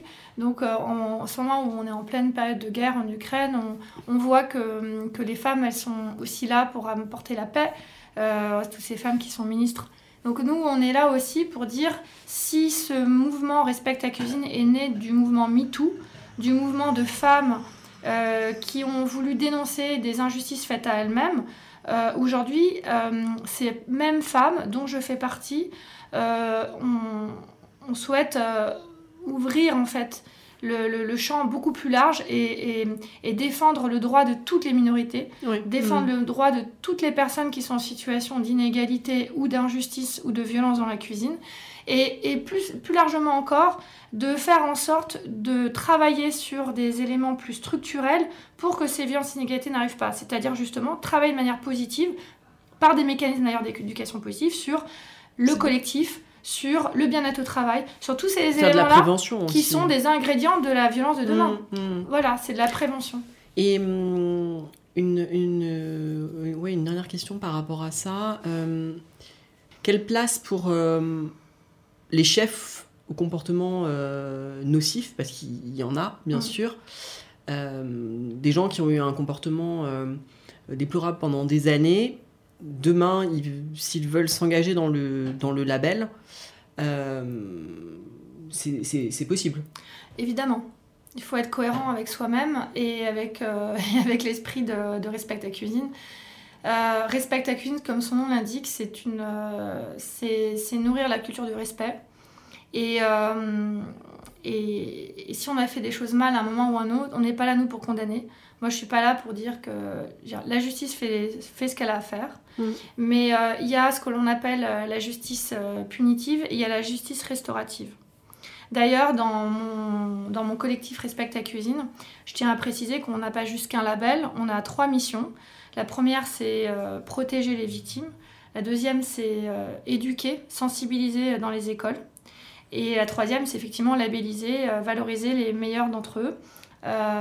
et, et, ainsi valoriser donc, les bonnes pratiques par l'exemple.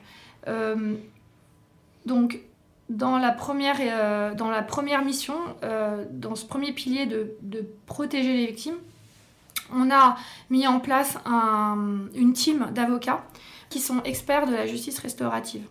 Ça veut dire quoi? Ça veut dire que c'est une, une, une, notion de justice qui existe depuis maintenant une vingtaine d'années, qui est très peu connue en France, et qui justement se fonde non pas sur euh, la punition de l'agresseur, mais sur la réparation faite à la victime. Mmh. Parce qu'on a vu aussi malheureusement des victimes qui ont gagné des procès, mais qui ne s'en sortent pas pour autant vraiment d'un point de vue, euh, voilà, ça prend du temps, mmh. parce qu'elles n'arrivent toujours pas à comprendre pourquoi. Des victimes qui n'ont pas gain de cause au final. Exactement. Et donc, euh, et donc de la même manière, exactement, il y a aussi ce, tout à fait. Et d'ailleurs, c'est la raison pour laquelle on va avoir aussi une cellule d'hypnothérapeutes, de, de psychologues, euh, qui vont apporter justement des outils euh, euh, de, qui existent dans, la, dans, la, dans, la, dans, les thérapies modernes et alternatives, notamment celles qui sont utilisées pour les attentats, c'est-à-dire notamment le MDR. Donc c'est des outils très mmh. pratiques qui permettent de vraiment de... Moi j'en ai fait personnellement, et donc je sais que ça marche, qui permet de, de, rompre en fait le lien entre le souvenir et le traumatisme, mmh. et qui permet de se reconstruire beaucoup plus rapidement. Donc c'est des choses qui sont importantes et donc on a vraiment une approche très globale D'accord, oui, donc de ça la violence. Bien au-delà du label. Oui, ça va bien. Là, on s'occupe autant de la victime que de que de que des chefs. Que des chefs. Et puis par ailleurs, on a aussi, on va mettre en place. C'est pas encore tout à fait fini parce que ça prend aussi du temps, mais une helpline où Mm. tous les chefs qui adhèrent et qui souhaitent vont donner une heure de leur temps dans la semaine euh, pour parler à des, à des, des victimes ou des personnes voilà, en situation de, de, de stress euh, et qui ont besoin d'avoir quelqu'un au téléphone pour euh, les aider à, à, comprendre ce qui se passe ou les orienter vers pourquoi pas un accompagnement juridique. Mm. Et donc nous, ces, ces personnes-là qui sont membres de la Helpline vont être aussi formées par notre formatrice référente euh, Stéphanie euh, à répondre à ces Bien appels. sûr, ouais. Mais on s'est rendu compte aussi, et ça c'est mon côté très pragmatique, euh, c'est que en ayant passé beaucoup de temps avec des victimes qui m'ont appelé depuis euh, la création de cette association, qu'elles ne veulent pas appeler des associations euh, de violence euh, classiques parce que elles ont besoin d'avoir quelqu'un qui leur parle euh, le même langage que celle Ouais, qu'elles connaissent dans la fait. cuisine. Et on s'est rendu compte que, que voilà, pour être encore plus efficace, il fallait qu'on apporte euh, cette, euh, c'est ce vocabulaire et des gens du Mhm. monde de la cuisine qui parlent à des gens Qui, du monde de la ouais, cuisine. qui partagent le, même. euh, Ouais. ouais, le même Et donc pour revenir à ta question, parce que j'ai un peu fait de, une grosse digression, euh, que fait-on d'un chef euh, qui, a, qui, a, qui a été agresseur et qui souhaite souscrire à ce label? Je lui dis oui, encore plus que n'importe lequel. C'est plus facile d'aller convertir des convertis. Nous, on essaye Mhm. vraiment de convertir les, ceux qui sont encore moins en attente. Enfin, c'est- comme ça qu'on va construire vraiment la, cu- la cuisine de demain. C'est pas en essayant de, de, voilà, de convertir ceux qui sont déjà... euh, qui sont déjà dans cette. qui sont euh, déjà dans cette démarche. Il ouais. faut les accompagner aussi, ceux-là.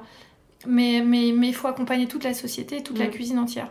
Et donc, euh, et donc, on leur dit oui à ces personnes-là. Et je pense que justement, par ce mécanisme de- d'accompagnement avec ces formateurs qui vont être bienveillants mais pas complaisants, je tiens à préciser, hein, c'est pas la complaisance, euh, on va réussir à les transformer à l'intérieur parce que je, je, je pense que celui qui agresse et qu'il a été lui-même agressé à un moment ou à un autre, c'est quelqu'un qui a été... euh, euh, voilà, qui, qui, a, qui a appris avec la violence et qui Mhm. ne sait pas comment faire autrement que par ça.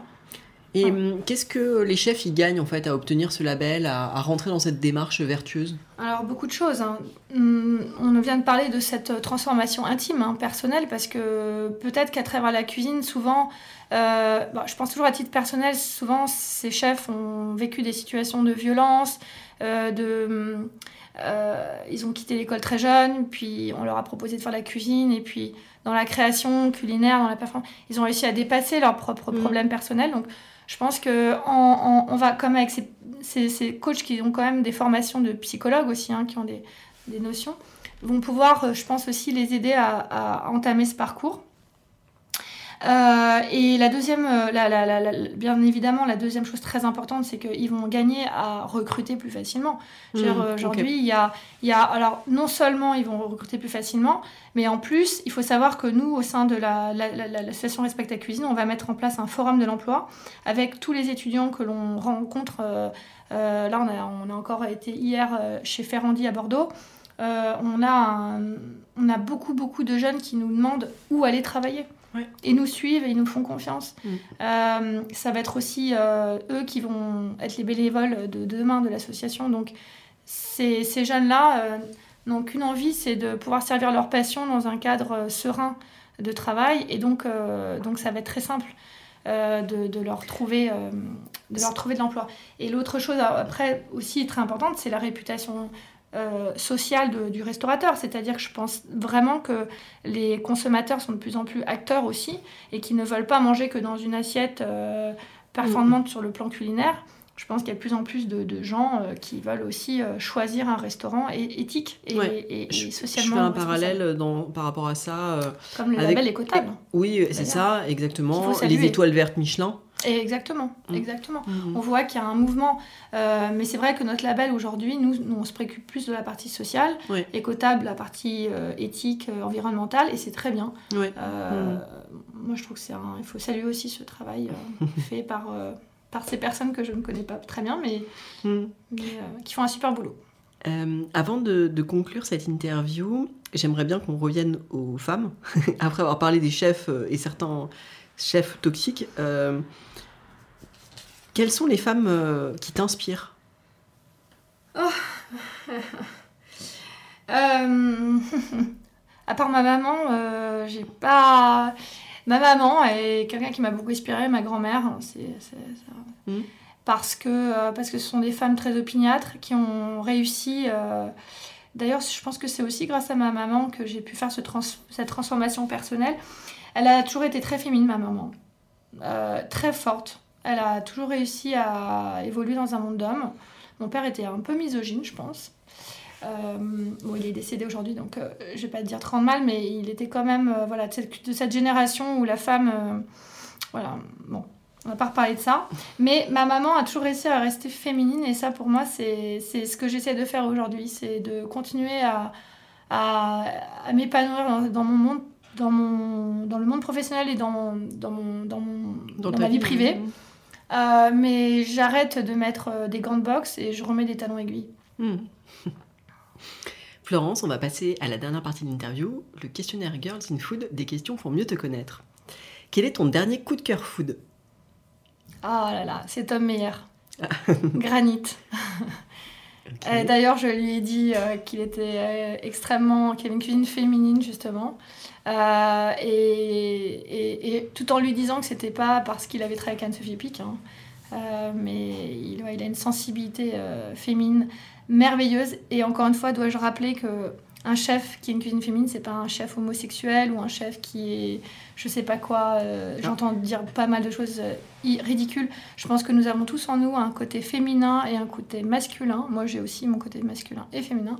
Et je trouve que la plus belle des choses, c'est de pouvoir euh, valoriser ces deux aspects-là. Et donc, Tom Meyer le fait extrêmement bien. Alors c'est vrai que moi je crois pas trop à l'idée de cuisine féminine, mais bon. Alors, je dirais un style féminin, puisqu'une cuisine féminine. hein. Je crois pas non plus à la cuisine féminine. Je me suis mal exprimée. Je parle vraiment d'un style féminin, c'est-à-dire c'est justement une, une- cuisine dont, euh, dont on va apporter euh, le primage, euh, comme je disais, à une cuisine nourricière, une cuisine, une cuisine qui va être plus organique, qui va plus être sensible à la nature, au rythme de la nature, à, des constructions aussi en assiette qui sont beaucoup plus organiques, qui sont moins, voilà, qui sont où on est plus sur la vérité du produit et, moins sur des constructions égotiques. Mhm. S'il y a un plat qui devait résumer ton enfance, qu'est-ce que ça serait? Il y en a tellement, parce que mon père adorait faire à manger. Euh, J'en ai tellement de plats. Honnêtement, je sais. Je, je dirais le kébé. Mhm. Le kébé de mon père était très très bon. Je l'aimais beaucoup. Tous les dimanches, on l'avait d'ailleurs. à ma demande. Est-ce qu'il y a un plat que tu as goûté que tu n'as jamais oublié? La lotte de Bruno Verjus, Mm. de Lilieu, euh, qui est entre ce cru et ce cuit, euh, dont on a parlé aussi à travers ma Mm. fermentation, et qui est pour moi la, la plus belle, la plus juste des cuisines. C'est lorsqu'on arrive à toucher ce, ce moment de grâce qui est cette, euh, ce fil ténu entre le cru et le cuit. Est-ce qu'il y a un aliment que tu détestes? Non, j'aime tout. Et quel est le produit que tu as toujours au frigo ou dans ta cuisine? Euh, mon vinaigre. Parce J'allais que dire, ça peut être un de tes produits. l'acidité- Ouais. Ouais, bah oui, parce que c'est l'acidité, c'est tellement important. Mm. C'est, on dit souvent que, oui, c'est ça. On pense toujours au sel comme conducteur de goût. Moi, c'est l'acide. Quelle est ta recette fétiche, celle que tu fais tout le temps euh, chez toi? Alors ça, c'est typiquement, je- j'en ai pas parce que ce que j'adore faire quand je cuisine, c'est, je vais d'abord chez mon producteur. J'ai une ferme à côté de chez moi euh, qui produit des, des choses incroyables. Donc je prends ce qu'il y a euh, dans les étals au moment où c'est là. Et je rentre chez moi, je regarde le produit, je, le- je les observe, je les, je les, je les sens, les je les sens. respire. ah ouais, je sens surtout, je les respire, je regarde leurs couleurs. Et quand je rentre en, comme ça en résonance avec ces couleurs euh, magiques, euh, là, les idées me viennent. Et je ne fais jamais un plat deux fois le même. Mhm. Jamais. Ça m'arrive jamais. Et justement, quand tu es en cuisine, quelle est la bande son qui passe? Est-ce que tu écoutes de la musique, la radio? Est-ce que tu travailles en silence? Pareil, c'est, ça dépend du moment. Parfois, je peux écouter. euh, c'est vrai que j'aime beaucoup cuisiner avec euh, Chopin. Mhm. Je pense euh, en particulier au deuxième mouvement du concerto numéro 2 de Chopin. Et sinon, euh, ça peut être de la musique électronique aussi. Ok. Euh, Il y a une forme de trance dans la musique électronique Mhm. que j'aime beaucoup. Euh, mais c'est essentiellement du piano parce que j'en ai fait beaucoup. Et puis c'est grâce au piano que je suis sortie de l'autisme étant petite. Mhm. Donc peut-être que le fait de revenir dans la cuisine, c'est une manière de revenir dans mon enfance aussi, à travers le piano. Quel serait le resto de ta vie s'il n'en restait qu'un? Oh mon Dieu. Moi, je pense que celui de ma vie, il est à, il a construire, il va arriver dans les Mhm. années. euh, Peut-être que je vais en construire un moi-même. Ah Peut-être. Il sera brut. Faudra qu'on fasse une suite à cette interview. Exactement. Il sera probablement brut, en haut d'une montagne, euh, dans une caverne. euh, et on retrouvera probablement la cuisine paléo et, Mm. et en même temps un barbecue kamado euh, japonais. Et en même temps, quelques produits fermentés qui ont été là, qui ont séché pendant tout l'hiver et puis qu'on va déguster en plein été après une randonnée. On a monté euh, voilà, une, euh, 1200 mètres, on arrive sur un monde. Je vois très bien quelque chose comme ça. ouais. Est-ce qu'il il te reste des, des restaurants à découvrir? Est-ce qu'il y en a un dans ta, tout en haut de ta liste? Ah, euh, beaucoup, évidemment. Tous les jours, il y en a des nouveaux qui arrivent. Non, et ce qui se passe, c'est qu'avant le Covid, je devais aller en Chine, à Shanghai en particulier. Euh, parce que euh, dans la liste de choses que j'ai encore à apprendre, il y en a beaucoup bien sûr, mais dans la fermentation, je voudrais pouvoir euh, euh, améliorer mes connaissances sur la cuisine chinoise Mhm. qui pour moi aussi est une cuisine d'avenir parce que c'est une euh, je pense que c'est probablement la euh, une des plus une des cuisines qui donne le plus le primat à la fermentation. Mm. donc voilà je voulais je voulais aller en, à Shanghai notamment découvrir la cuisine fermentée. Et notamment un Johnny qui si un jour m'écoute se reconnaîtra qui vient d'avoir deux étoiles Michelin à Shanghai. Je vais pas faire de pub. Donc voilà Florence, dernière question de cette interview. Quelle femme souhaiterais-tu entendre dans un prochain épisode? Euh, j'ai une grande admiration pour Maria Canaval, mais elle est déjà. Elle est déjà passée, ouais.